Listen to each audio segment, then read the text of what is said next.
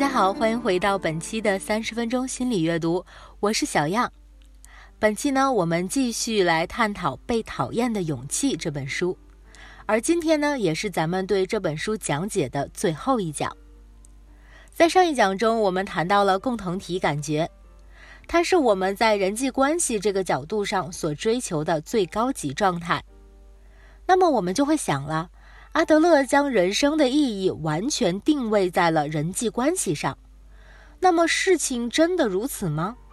难道我们的人生就没有一个更高大上的目标吗？这个问题啊，其实是书中青年人不停的去追问哲人的一个问题。青年人认为，我们的人生应该有一个更加高大的理想和目标。然后我们的一生就冲着这样的一个目标去努力。我想这可能是我们很多人都会有的一个念头吧。比如在我们很小的时候，就会有人问我们：“你长大了想要做些什么呀？”我们可能会说：“嗯，想要当科学家，想要当工程师，我想要当警察，想要当医生，等等等等。”可是换个角度想一想啊，你站在今天一个成年人的角度，再回看你过去的理想，你会发现什么呢？没错，就是我们绝大多数人都没有能够完成当年的理想。关于这一部分，阿德勒的理论也有精彩的描述。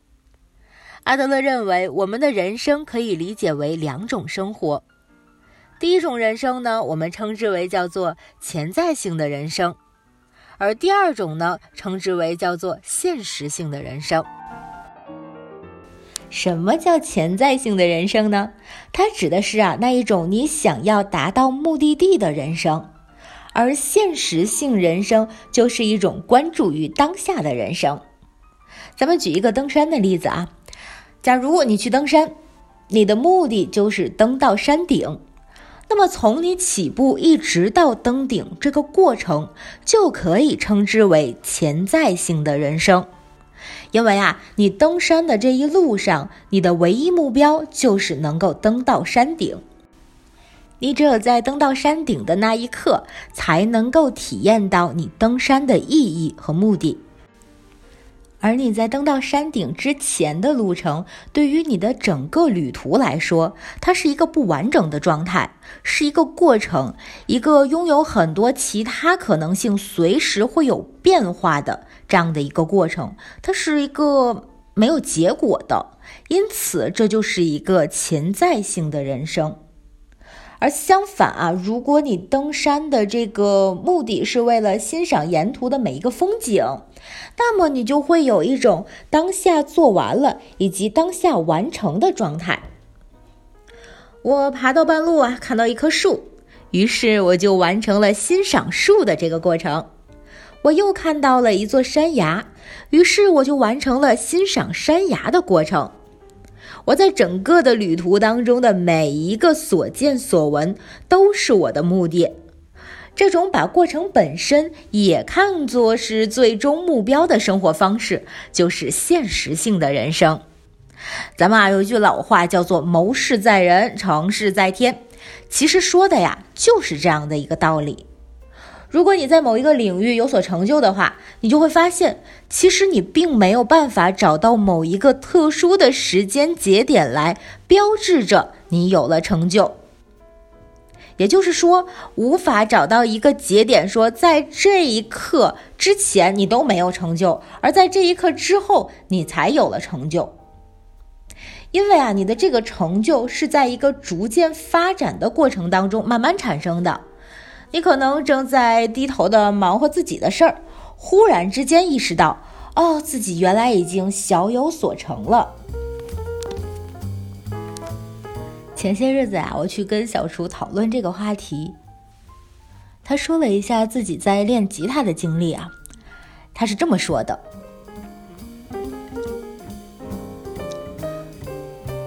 我自己呀，是从去年开始弹吉他。对于这个部分呢，就特别有体会，因为一开始啊，咱学乐器完全就是兴趣爱好，就好奇，可是音大技术差呀，从一开始啊磕磕巴巴练基本功，然后爬格子，到后来呢开始去练几个和弦，我就觉着吧自己就是刚入门，能力实在是啊甭提了，差太远了。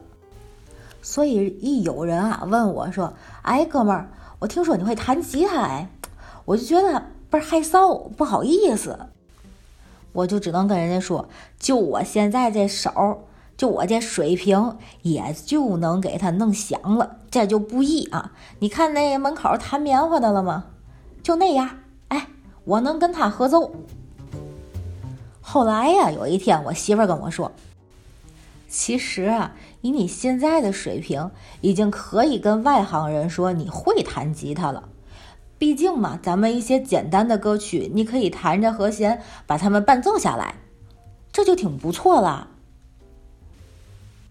好嘛，我一听这个，那会儿我突然就意识到了，哎，对于弹吉他这个技能，我已经入门了。呵，给我给美的呀！可是呢，你反过来你要问我，咱究竟到底是哪一刻？嘛时候我弹哪首曲子的时候入的这个门儿，那咱也不知道。我就只能说，我每天都在练呀，每天都弹，一直练，多练。所谓啊，举动就掉沫。虽然啊，咱一开始不会，但禁不住咱练呀，咱得下功夫呀。你看，我每天都练，每天都练。其实呢，每天都会比以前啊弹的好点儿。这不，媳妇儿的眼睛是雪亮的呀，每天进步一点点，这会儿不就行了吗？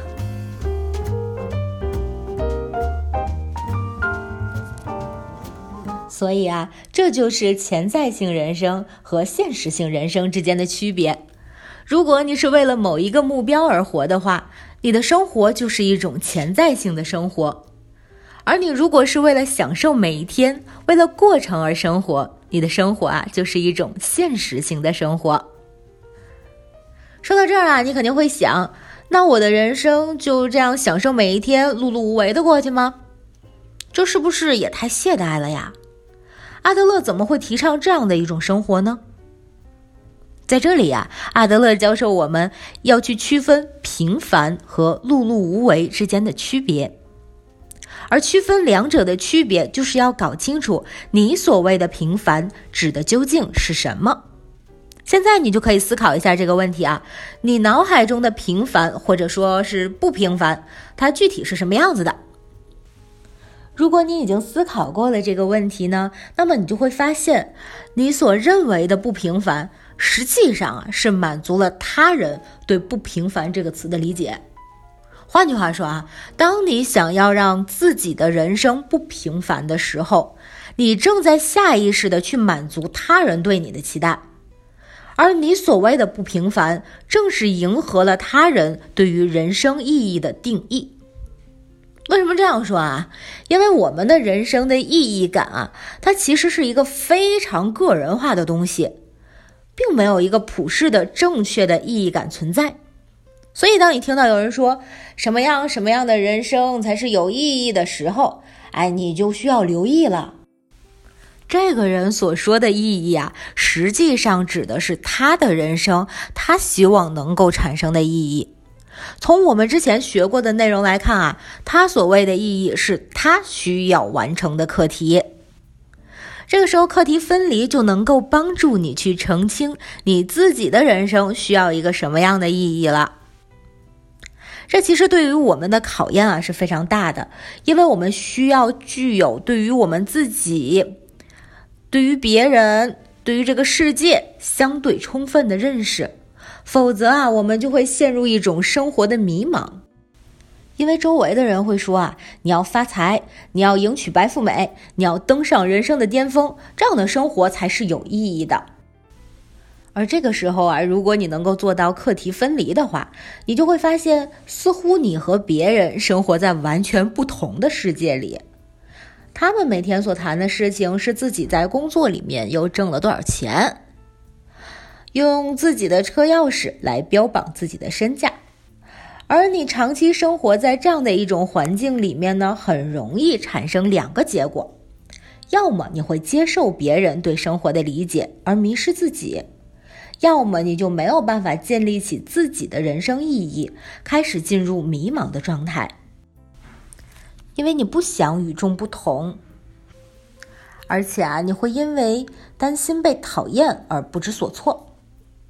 这种情况啊，其实，在我们的生活里是极其常见的。比如，我们常常会说，什么样的工作是一个好工作？它的标准呢，就是钱多、活少、离家近。你有没有发现这条标准的问题呢？没错，无论是钱多、活少，还是离家近，他们都和这项工作本身没有任何关系。如果扫大街能够钱多活少离家近，那么扫大街就是一个好工作；如果做设计师能够钱多活少离家近，那么设计师也是一个好工作。当你信奉了这样的一条标准的时候呢，你的生活就已经开始迷茫啦。那么问题又来了，我们该怎么办呢？作者呢在这里给出的答案是我们要做到他者贡献。注意啊，接下来的术语可能会有点多，你可要听仔细了。首先，我们先来详细的说说“他者贡献”这个词啊，顾名思义，就是我们要去为他人做出贡献。如果我们能够坚持这样的一条原则的话，我们的生活就会消除这种迷茫。你可能会发现，那我为他人做出贡献，这是不是会影响别人的课题呢？使用之前的思路啊，你会意识到，当你为他人做贡献的时候，并不是替他人去做一些事情，而是你把资源提供给别人，也就是我们之前说的，把马拉到水边，而不是强迫这匹马去喝水。同样，你为别人做出贡献，并不仅仅可以是物质上的贡献，你的存在本身也许就是一种贡献。比如你在刚出生的时候，你的父母一看到你，他们就会感到满心的幸福，这就是你作为子女这个身份能够为他们做出的贡献。同样的道理啊，当你为人父母的时候，你的存在的本身也会为你的孩子做出贡献。而你如果带着他者贡献的思路去和你的朋友打交道，你就会发现，你们之间对于人生意义的不同理解就不那么重要了，因为你们彼此关注的都是可以为对方贡献一些什么，而不是我自己要做些什么。我们在执行他者贡献的时候，很容易啊产生一个悖论。当我们为他人贡献时，究竟是需要牺牲自我，还是为了自我？嗯，确实是个问题，对吧？像我们刚才说的呀，我们的他者贡献是为了让我们自己生活的更幸福。那么这种贡献是不是就有点太自私了呢？就好像啊，穿着一个利他的外衣，实际上却做着利己的事情。同样啊，在另外一个极端，当我们为他人贡献的时候，是否会为了贡献而贡献，以至于牺牲我们自己呢？其实啊，这两个状态都不是真的他者贡献，而真正的他者贡献，你可以把它理解为介于自我牺牲和利己主义之间的一个状态。我们在真实的贡献当中是能够体验到自己的价值的，但是在贡献的过程中呢，又有一个巨大的障碍，那就是对别人的信赖。于是这里就涉及到了第二个关键词，叫做他者信赖。所谓的信赖，指的是我无条件的相信一个人，他和相信还不一样，相信别人啊，一定要有一个理由和原因，比如。银行愿意贷款给你，那是基于啊，银行相信你能够还得起贷款，所以才会把钱借给你。而他者信赖啊，是我们建立高质量人际关系的重要手段。如果我们能以信赖的方式去对待别人的话，对方通常都会以信赖的方式来反馈我们。当然啊，这并不意味着我们要信赖身边的每一个人。注意我刚才的用词，它是我们建立高质量人际关系的手段，就意味着我们只需要在那些我们想要建立关系的人身上使用就好了。比如和你的孩子，父母啊肯定是希望能够跟孩子建立起高质量的亲子关系，那么给予他们信赖便是最好的办法了。如果你相信他们是一个勤奋爱学习的孩子，那么当你看到他玩手机的时候，就不会特别的焦虑了。为什么呢？因为你相信他们是勤奋爱学习的孩子呀，玩手机只不过是一个消遣。如果你是父母，听到我刚刚说的这个话，可能就会感觉非常的不认同啊。就这样的信赖怎么能给孩子呢？万一这个孩子要是真的玩手机玩疯了，那怎么办呀？那孩子的学习不就毁了吗？还是回到我们过去的话题啊，这就是一个考验课题分离的过程了。你对孩子的怀疑会让你干涉孩子自己的课题，可能你还是不太能够放下心来啊。那么我在这里给你简单的讲个实验，这就是大名鼎鼎的期望效应。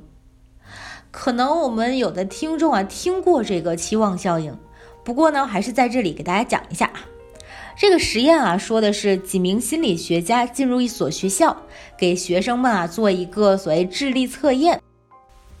随后啊，跟孩子们的班主任说，某某几个孩子他们天赋异禀，属于超常的智力水平，他们拥有啊这样那样卓著超群的能力。而几个月之后呢，心理学家们再一次来到了这所学校，结果发现啊，之前跟班主任说过的那几个天赋异禀的孩子，成绩果然有一定程度的上涨。但有意思的是啊，在之前心理学家反馈给孩子班主任。这些天赋异禀的孩子的名单的时候，这些孩子实际上是他们随机挑选出来的孩子，也就是不管他们的得分高不高，不管他们的平时表现是什么样，我就是随便挑的。当然，这个随便挑啊，并没有告诉班主任啊。然后我们就发现啊，虽然这些孩子不是智力超群的天才，但老师认为他们是。于是呢，老师们就会用对待天才的方法来对待他们，比如更多的关注、更耐心的询问，对他们的学业问题不会过度焦虑，对他们充满信心。这些下意识的言行举止就会传递到孩子身上，让孩子觉得自己还挺不错的，于是啊，成绩就会慢慢的增长。你看，这就是信赖的力量。不过，在这个过程当中，你仍然会遇到一个困难，那就是啊，道理我都懂，就是做不到。什么意思呢？我们在科普心理学知识的时候啊，几乎每次都会遇到这种情况。很多朋友都会说：“啊，老师，你说的特别好，我也很认同。”但是啊，咱在生活中真的遇到那些事儿的时候，我这个情绪就起来了。你说的这些方法呀，我是一个也用不出来呀。这种现象，相信你也没少见到吧？我们总是知道做不到，这是为什么呢？这就是因为啊，我们没有做到自我接纳。为什么要强调接纳？让我们还原一个场景啊，比如你有一个晋升的机会，从道理上讲，你也知道自己应该努力的去争取一把吧。争取了还有一线生机，不争取机会就是零。但是总是觉得，哎，自己能力不行，担心自己晋升失败，从而产生挫败感，这就是一种知道做不到的现象。这时候呢，我们就需要练习自我接纳了。注意啊，我们要接纳的并不是指失败这个事情，而是失败后我们内心中产生的挫败感。或者是我们在预期到自己有可能会失败的时候产生的内心焦虑。我们可以问自己几个问题啊，比如，嗯，我现在的感受是什么？嗯，是焦虑感。嗯，焦虑感是什么样子的呢？我感觉自己心跳很快，手心呢也在出汗。那么心跳是什么感觉？手心出汗又是什么感觉呢？我们去体会一下这种感受。如果啊，你能够练习去极致的体验这份焦虑感，你就会发现自己有能力和这份焦虑共处了。焦虑还在，甚至强度都没有变化，但是你产生了变化呀，你变得更加耐受这份焦虑了。而且你会发现，你可以带着这份焦虑做更多的事情，比如一边焦虑一边完成你的升职演讲 PPT。如果能做到这一点，那么你就做到了自我接纳。自我接纳不是目的啊，而是一个必要的手段，它能够帮助我们更好的向他者信赖的方向前进。来总结一下我们今天的内容吧。如果我们做到了自我接纳，那么我们就有更强的力量去做到他者信赖。而当我们做到他者信赖时，我们就可以不怕背叛的去做他者贡献。而他者贡献正是我们去寻求自己生命意义的指南针。只有能够坚持做到他者贡献，我们才能更好的体会人生的意义。好的，被讨厌的勇气这本书呢，我们就为大家介绍到这儿了。在最后啊，我想用书中的一段原话来作为咱们今天这本书的结尾。书中的哲人相信，一个人的力量是非常大的，大到什么程度呢？大到无穷大。为什么要这样说呢？因为如果我改变了，世界就会改变。世界不是靠他人改变的，而只能靠我来改变。如果能够熟悉的掌握阿德勒的思想，那么你会发现，你的生活当中处处都有改变的机会。非常荣幸与您共读此书，我是小样，我们下一本书再见。